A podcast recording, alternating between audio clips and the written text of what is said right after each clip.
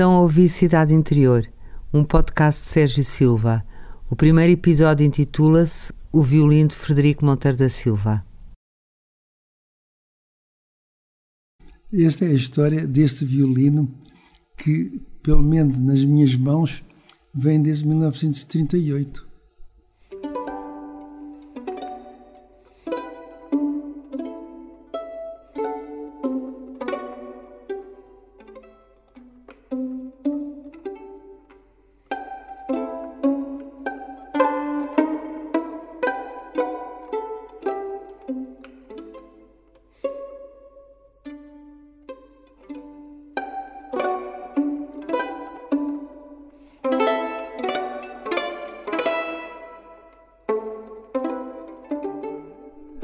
História do violino é, é uma história curiosa, porque eu, eh, eu tinha. Os meus pais tinham decidido que eu ia fazer, acabar o liceu e fazer a admissão à universidade eh, em Salisbury, que era então a capital da Rodésia do Sul.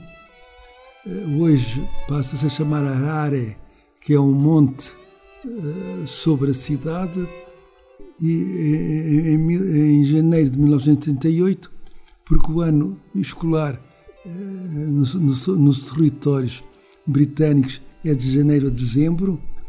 Portanto, em, em janeiro de 38 eu fui para Salisbury e meu pai decidiu que eu tinha que aprender violino, ou a minha mãe, e mandou vir um violino da Holanda, mandou vir Holanda.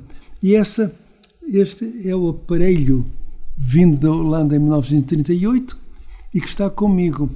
Eu aprendi e tentei tocar entre 38 a 42, em fins de 42, até eh, em 1943. Fui para a universidade e pronto, deixei de tocar porque não tenho ouvido para violino.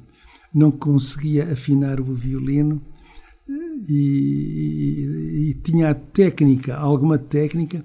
Cheguei a tocar mesmo numa orquestra pequena, mas eu comecei a me sentir mal e comecei eh, devagarinho a pôr-me atrás do piano até desistir de, de, de tocar.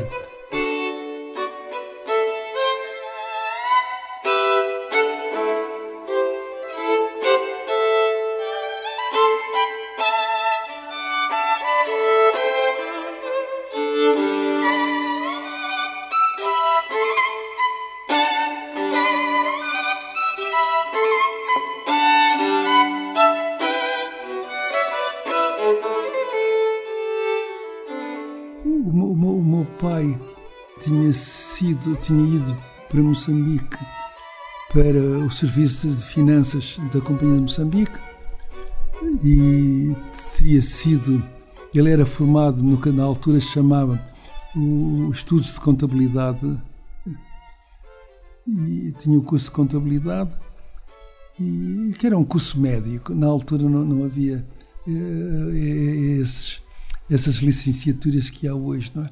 era comum eh, haver eh, os cursos médios eh, que, o meu pai tinha tirado em, em, Lisboa, onde vivia como estudante, porque ele tinha a família estava em Ponta Delgada e, e depois teve a sua vida. Mais tarde teve uma, uma grande herdade no, num planalto lindíssimo de Moçambique, que é Chimoio, numa terra que se chamava na altura Vila Peri, era o Belo Horizonte. Eu nessa época estava em, em Portugal, Europa, não vivi, infelizmente, a época da herdade, mas isto andava por volta de 30, 32, 1932, quando aquela zona de Moçambique e aquela zona da África era atacada por enxames de, de de gafanhotos. E, os gafanhotos são milhões, centenas de milhões, pousam e destroem tudo. Não é? Come e fica destruído. Passado dois ou três anos, eh, dois anos e tal, eh, houve dois anos consecutivos de, de gafanhotos e o meu pai teve que desistir Então foi para, para a cidade da Beira, onde se tornou comerciante. E como comerciante ele tinha contactos com todo o mundo. Ele tinha contactos, por exemplo, com o Japão. Esse é interessante, quando o Japão declarou a guerra, o, tinha havido uma descarga de mercadoria para a loja do meu pai e esse uh, navio, quando, quando saiu do, porto para regressar ao Japão, foi uh, deitado ao fundo por um barco de guerra uh, britânico. Portanto, com, estes, com essas ligações que ele tinha, obviamente com Portugal, Europa, com Lisboa, mas também com, com o estrangeiro, onde mandava vir as mercadorias e ele, ele e, e, nesses contactos ele terá ele terá decidido mandar vir o, o violino da Holanda, de Amsterdão, Amsterdão para ser preciso. Eu julgo que o aparelho tem aqui dentro a marca. Ah, tem aqui a marca. Tem a marca que eu não consigo ver bem, mas tem a, marca de origem, não é?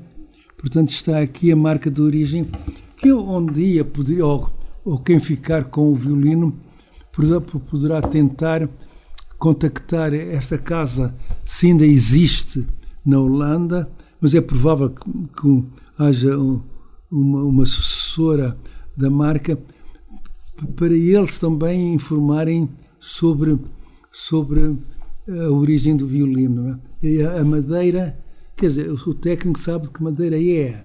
E a madeira para o violino é muito importante, obviamente. Não é? Uh, seria interessante, mas uh, hoje já, já não tenho paciência para isso. A minha, a minha mãe uh, tinha tocado, quando estudou no colégio em Coimbra, tinha tocado piano e, e viola, e viola, e viola, ainda e, e, e, tinha ouvido para música e deve ter sido a minha mãe, que era uma pessoa com uma personalidade forte e de facto eh, em relação aos filhos eh, uma, muito de, de liderança de, de, da família e deve ter sido a minha mãe que decidiu que eu iria aprender violino.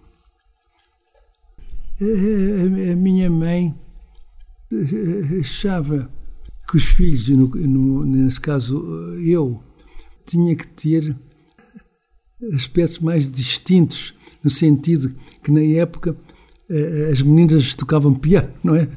Até se dizia com graça que as meninas bem tocavam piano e falavam francês, não é? e, e o violino tinha uma, uma, certa distinção, como ainda hoje tem, não é? Deve ter sido isso. E depois também achou que a pessoa não pode trazer o piano às costas e o violino pode andar com a pessoa, não é? E isso será também isso importante. Né? Sim, nós tivemos um piano em casa. O meu, o meu irmão, que viveu com, com, com, com os meus pais, depois regressou, regressou para Portugal mais cedo do que eu, e depois não, não, esteve sempre com os meus pais. Ainda hoje fala da minha, da minha mãe. Uh, tivemos um, um, um desses altos, não é? Não, não, não, o meu irmão, uh, mais do que eu, recorda-se bem. E recordo-me ter a viola que depois houve uma chuva muito grande e o instrumento perdeu-se nas chuvas, nas enxurradas e a minha mãe ficou imensamente triste a ver aquilo destruído pelas chuvas. Sim, sim, recordo-me bem. A minha mãe uh, tocava piano, sim. Ela, ela tocava uh, normalmente sozinha, não é? Quando lhe apetecia, não é? Não era para se exibir. Eu nunca ouvi ela exibir-se. E depois também tivemos um instrumento raríssimo, raríssimo, que, eh, que eu não sei explicar porque não existe. Era um instrumento alto em que tinha discos metálicos, nunca ouvi falar disso. Discos metálicos, assim deste tamanho. com músicas clássicas, né? desse tamanho, discos metálicos. Embaixo, depois tocava, tocava esses discos metálicos com as lunhas, com os meus pais tinham isto em casa. Depois devem ter vendido, eh, não sei. São aparelhos Quer dizer, é, é curioso. Tem que ir hoje ao museu, tem que ir hoje ao museu ver peças de música que, que hoje nós não conhecíamos. E eu, eu ainda, como digo, tivemos em casa é, é, esse, esse instrumento, que tem um nome próprio, é um nome conhecido, mas eu não me recordo qual é o nome. Como digo, com discos metálicos, talvez de bem 80 centímetros.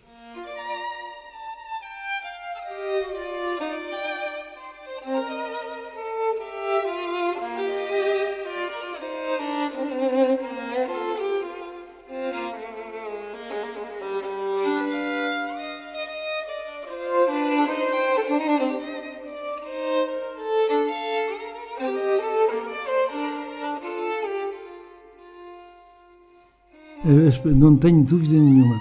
As primeiras memórias vão para o professor. Vão para o professor.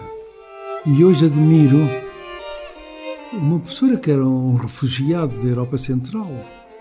Portanto, eh, ele também estava num país estranho. Estava a ganhar a sua vida. Dava lições de violino. E, e o respeito que ainda hoje sinto por essa pessoa é uma pessoa bondosa no sentido compreensiva, no, no, no sentido que eu estava a, a cumprir uma missão que me tinha sido dada pelos meus pais e que eu tentava fazer o melhor e que eu tentava fazer o melhor. Sim, talvez o, o primeiro pensamento, eh, curiosamente, vá para esse professor e o respeito que me deixou. Não se lembra do nome? Como? Não se lembra do nome? Não, não, não, não, não, não, não, não sei o nome. Não, não sei se posso encontrar o nome em, em, em qualquer sítio. E o guarda-papéis. Eu guardo papéis, se eu encontrasse papéis de 1938 e até a nacionalidade. Eu gostaria de. Eu, eu, eu gostaria. Encontrei outros eh, professores estrangeiros que depois foram, obviamente, eh, passados à, naturalidade eh, britânica ou inglesa, dependendo de onde é que eles viviam, mas nem, nem sei de, de, de qual, seria húngaro, uh, talvez húngaro, talvez húngaro, provavelmente húngaro. Assim, se me recordo, eu diria que, que ele muito provavelmente se, de, de, era de origem húngara é? e que tinha saído da Hungria para o Ocidente. Sim. O professor, como, o professor, como eu estava a recordar, era da, da Europa Central, tinha muita paciência, tinha muita paciência, eh, ensinou-me, obviamente, solfejo, o solfejo é uma peça importante, ensinou-me a ler as partituras e tinha prazer na, na companhia dele, ele, pelo menos, eh, mostrava-se interessado eh, pelo aluno. Sim, eh, as lições eram agradáveis eh, devido ao professor, mas frustrantes quando eu me apercebia que não podia corresponder à, à, à, à tentativa, ao trabalho do professor em relação a mim.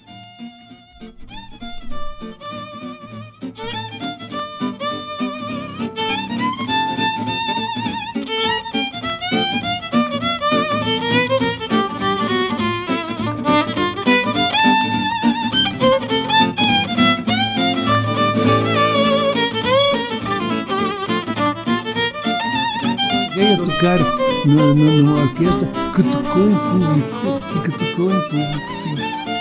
É, eram as, as músicas que estavam uh, na moda nessa época, era o Chopin, uh, o Chopin muito, e, e eram músicas liseiras da época, sim.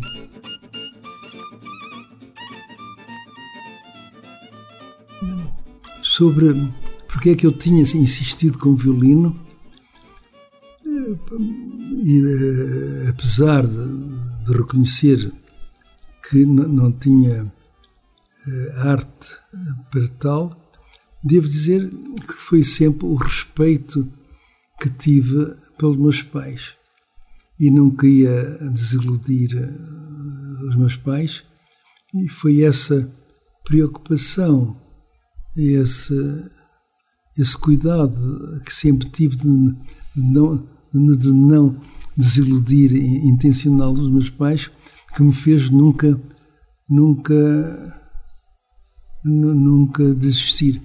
E lamento e confesso posso confessar uma coisa triste eh, que eh, porque não, não consegui afinar o, o violino nunca toquei para os meus pais nunca meus pais é uma contradição muito grande mostra que os meus pais confiavam em, em mim e perceberam, a minha mãe terá percebido que,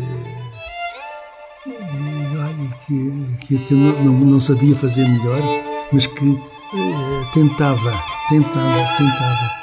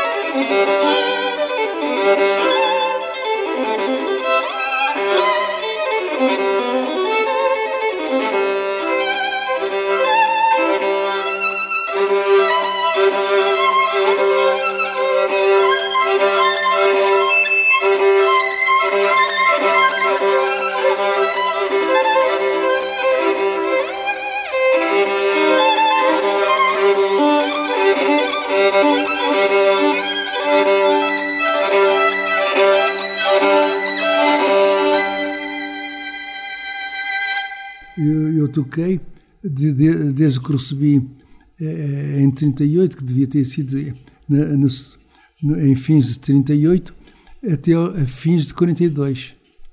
Ah. Até fim de 1942. Portanto, perto de quatro anos. Gostava, gostava, mas uh, não tinha ouvido para o violino. Até uh, em 1943 fui para a universidade e pronto, deixei de tocar, porque quem pagava as lições era o meu pai, não é? E os meus pais. E, e, e, e os meus pais não, não tinham um bem-estar uh, à vontade para pagar as, as, despesas dos meus estudos, de, dos meus, das minhas duas irmãs e do meu irmão. Portanto, quando entrei na universidade, senti que o dinheiro que o meu pai me dava não suportaria ter lições de violino. Foi essa a razão forte e única. O violino andou sempre, andou sempre comigo. Eu também o levava para a universidade e tinha entre as minhas coisas uh, na, na, universidade. Uh, a universidade estava num campus. Uh, como se vê na televisão hoje com os grandes campos eh, de Oxford, Cambridge e nas universidades maiores eh, norte-americanas, em que os edifícios das aulas eh, do desporto eram em grandes campos arborizados e, relevados. E, e, e, essa universidade tinha também duas, dois edifícios de residências para alunos que eram admitidos, obviamente, por escolha, por escolha, por pedido, e um edifício para raparigas separado. Mais tarde construíram outro para raparigas. E eu, eu estava num desses uh, edifícios, uh, residências de, para, para rapazes, onde eu tive a sorte, eu tive a sorte de, de, de ser autorizado a entrar logo no, no primeiro ano. E aí estava o violino e eu mostrava o violino aos meus colegas E um ou outro, também poucos, que pediram para tocar e eu, eu ouvi-os com, com agrado e com, e com, com muito agrado.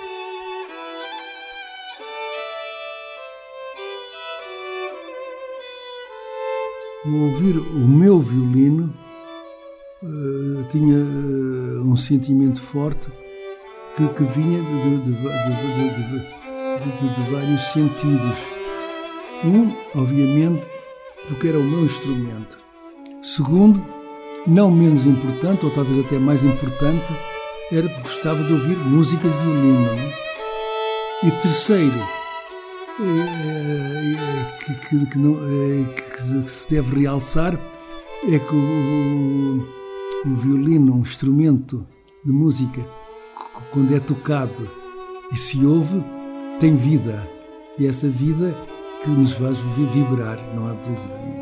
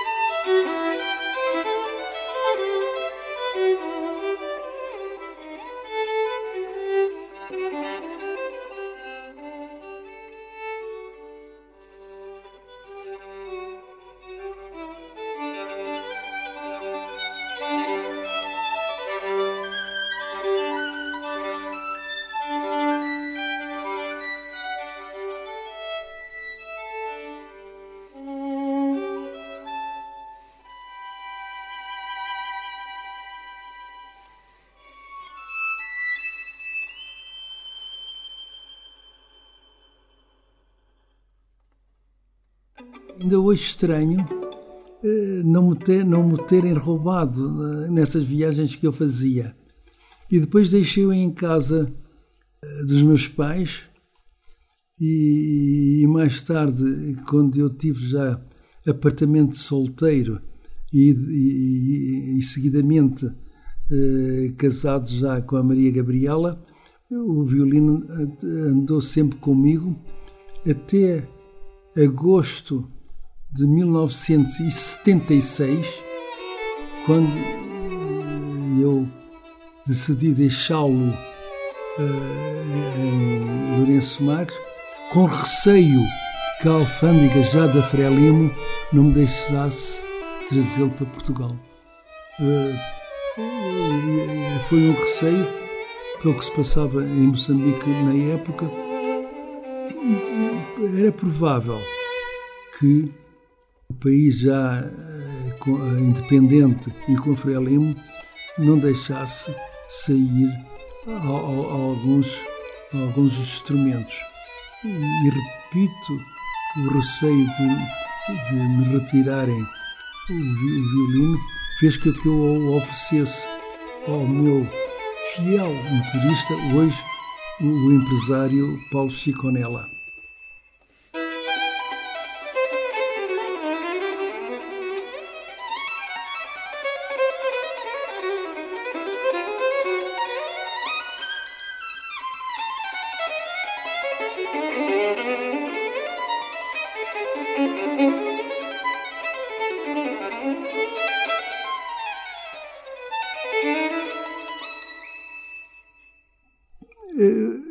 Eu decidi uh, deixar, a decisão foi minha, por, por, razões de. Quando eu digo que é por razões de cultura, uh, há quem até uh, não compreenda, e pessoas até, recordo-me de um grande administrador francês, Louis Denis, que veio a ser diretor-geral da Companhia Francesa de Petróleo, hoje, que é hoje a grande companhia da Total, em Paris, quando eu lhe falei eh, de facto que saía de Moçambique por razões culturais, ele disse que não compreendia, que a cultura não era nada. Para mim era, eu sentia que eh, era um estrangeiro no Moçambique novo. Não, não, não, não me sentia em casa. A minha casa era Portugal, com os portugueses, uh, com bandeira portuguesa.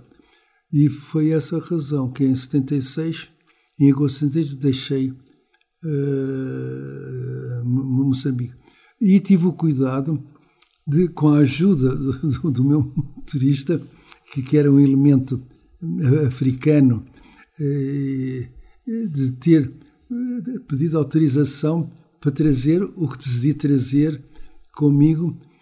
E curiosamente, eu tinha uma coleção de moedas antigas que eram do meu sogro, e quando eu cheguei à, à primeira inspeção na alfândega, eh, com soldados macondes, macondes são soldados eh, do norte de, de, de Moçambique, a tomarem conta, ele quando viu as moedas, retirou as moedas. Eu disse, olha, estão autorizadas, está aqui a lista. Ele disse, não, não é permitido. No dia seguinte, vieram-me entregar a casa as moedas para eu trazer. Quer dizer, ao subir na hierarquia da Frelimo, alguém achou se eu tinha autorização, era para ser cumprida. Não é? Isto ainda falando de violino.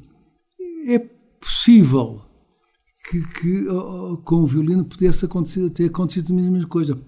Eu não tinha, eu não tinha, eu não tinha antagonizado o regime constituído, eh, não, não era, obviamente, da, da, minha cultura, mas respeitava porque era o, país, o governo que estava no poder. Portanto, é, havia uma possibilidade, ainda considerando a questão, que me tivessem deixado de trazer.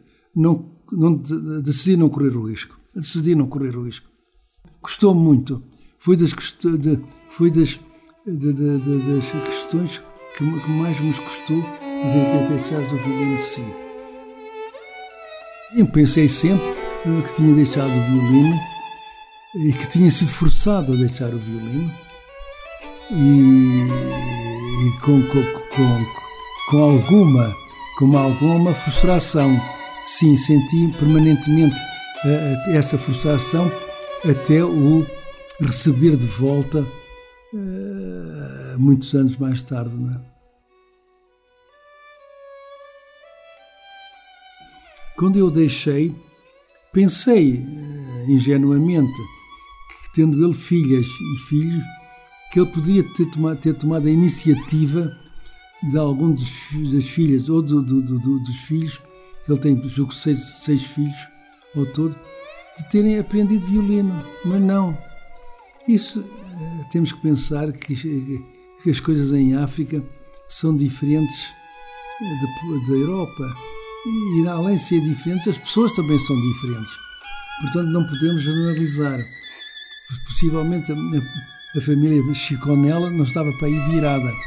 E curiosamente, e estranhamente para mim, ele nunca eh, pôs a família a tocar o violino, a aprender a tocar o violino.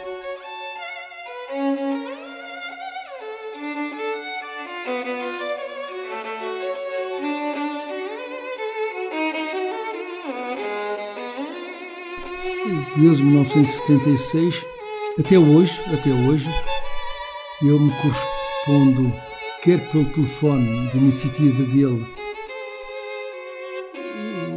ou por correspondência, ele dá-me notícias de, das filhas e, dos, do filho eh, e da família e, da sua vida de, de, de ascensão empresarial, eu perguntava de vez em quando pelo violino. E quando ele me disse que estava estragado, foi quando eu decidi negociar com ele uh, o retorno do violino.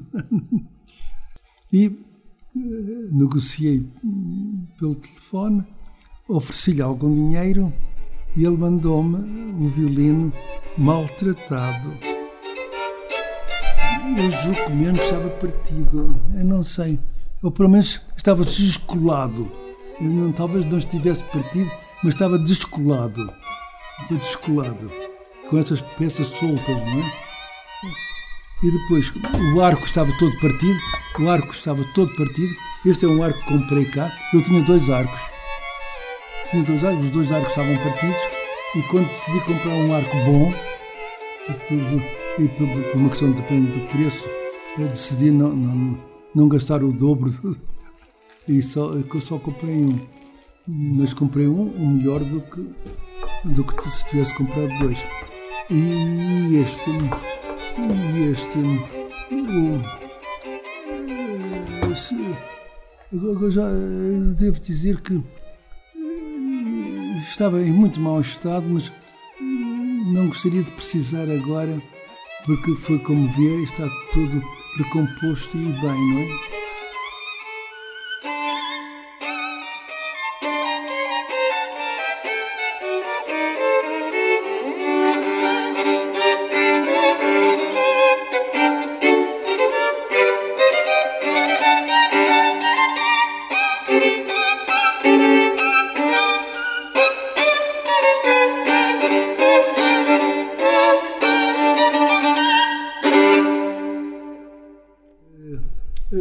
Quando recebi a, a, primeira preocupação foi encontrar uma pessoa ou um técnico e quando encontrei o técnico fui logo falar com ele, não é? Fui, logo falar com ele e, e, e, foi uma recuperação cara, não é? Estamos a falar em cerca de mil, de mil euros. Foi uma recuperação cara, não é? Que é o único técnico que há em Lisboa o outro será no norte, que arranja violinos ali ah, para os lados do, do, do Chiado, do Chiado. Ele arranjou-me, ficou muito entusiasmado com o violino, disse-me que era uma peça muito boa, muito boa, e pronto,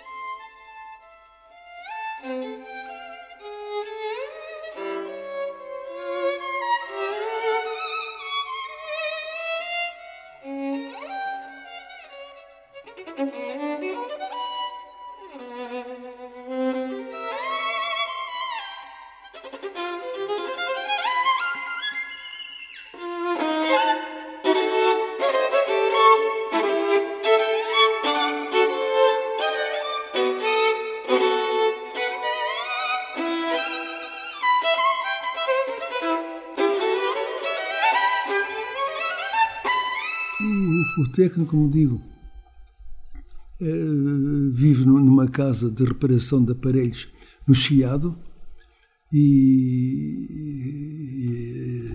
E, e repetindo, ele considera o aparelho bom, muito bom até. Não, não, não me disse mais, não é?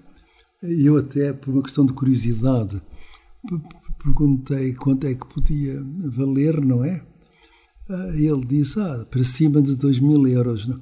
E é importante, é importante dizer isso, porque hoje, com, com, com a ciência, a ciência da, da, da informática, os chineses fazem aparelhos bons, aparelhos bons, por 500 euros.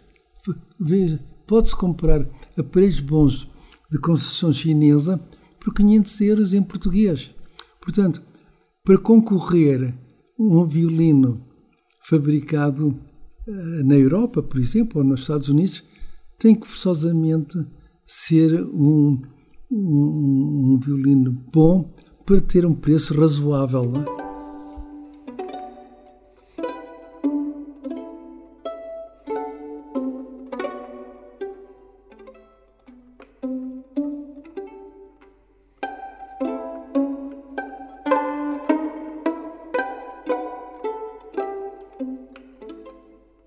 Eu tenho tido o, o violino aberto aqui e é um prazer imenso uh, vê-lo e gostaria também de o ouvir. E, o violino não é para estar morto, isto é para ter vida, não, é? não, não pode estar parado. E, e, de facto, ainda hoje, a, a, o meu instrumento preferido, de longe, é o violino, de longe. Não, não tenho um prazer grande em olhar para ele e, e, ver uma história nele e ver uma história nele. Isso também é, é uma história da minha vida, é importante.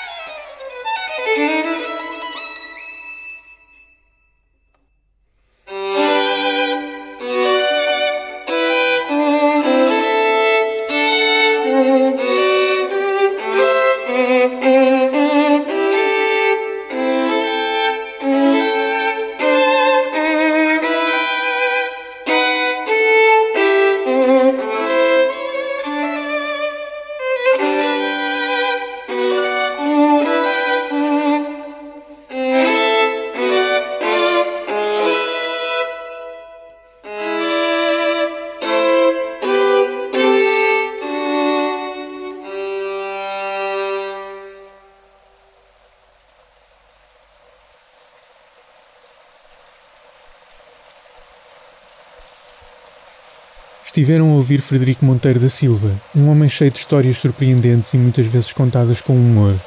Sobretudo com uma perspectiva e uma perspicácia que as relacionam sempre com qualquer coisa muito atual, como que em forma de comentários sempre certeiros. A conversa aconteceu num dia frio, escuro e chuvoso de novembro, e talvez por isso, assim como pela natureza muito pessoal do tema, num tom completamente diferente. Este primeiro episódio da Cidade Interior não termina sem um momento que aconteceu cerca de um mês depois da nossa conversa. Convidámos um antigo violinista da Orquestra Sinfónica a testar o violino. Rodolfo Chaves acedeu ao pedido e, após alguns dias a preparar o violino, pudemos comprovar o seu estado. Podia estar melhor, mas também podia estar pior. O que se segue é um pouco do que aconteceu nessa tarde.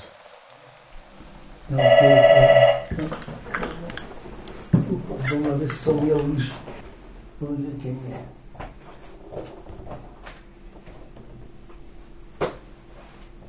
Deve deixar com muito gosto. Adolfo Chaves, como está o senhor? Boa tarde. Gosto de, Com licença. de, O prazer é assim, o prazer é é todo meu. Adolfo Chaves. Adolfo Chaves. Chaves. Mas como é que eu posso. O senhor Adolfo Chaves ou como é? Trata-me simplesmente por Adolfo. Adolfo, eu Nada mais. Se eu, se eu for É. Frederico, é o Adolfo. É o Adolfo. Sou o Adolfo. Pronto, está tudo. Então começamos a falar sobre o violino? Como? Sim. Começamos a falar sobre o violino? Diga uma coisa, o que é que acha de violinos agora? Bem, o violino está um bocado surdo. Ah, Pode-se dizer isto. Mas porquê? Porque ele não toca. Não tem não toca. Porque isto, o violino, a madeira é como os poros das pessoas. Nós temos poros, a madeira também tem. De maneira que a ma- o violino precisa trabalhar para abrir os poros. Pois é, há, anos, há 50 anos, há, há 60, há, Pois. há 70 É. anos que não trabalha. Claro, ele, a madeira, portanto, tem poros. É a razão porque o verniz, que por vezes se põe, tem que ter muito cuidado com esse verniz, porque o verniz, se tapa os poros, o violino perde o som. Porque, como eu insisto, tudo isto tem poros. É uma caixa de ressonância, portanto, tem que. Não basta estes S aqui para o som sair. Ele também sai pelos poros. Portanto, ele tinha as cordas todas em baixo. Pois, aí compreendo. Estava tudo em baixo, não é? Isso compreendo. Estava tudo em baixo. Ele estava de facto montado, puseram uns esticadores, Pois. puseram um cavalete novo, julgo eu, e, e pronto, depois afinei-o. O arco não estica muito, Porquê? é, isto é nós, isto é o parafuso, não é?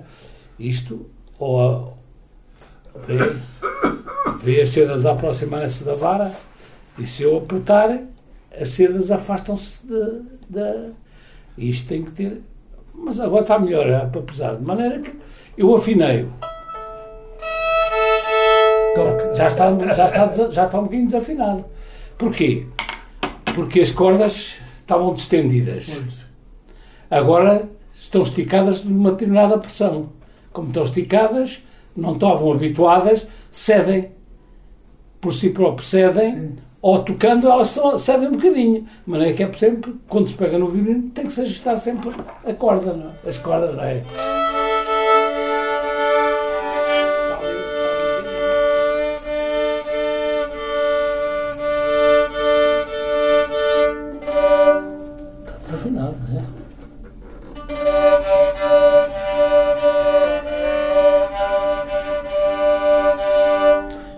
Têm que quintar entre si. Isto é ma- mais técnico, não é? Sim, sim, sim. Para só ver.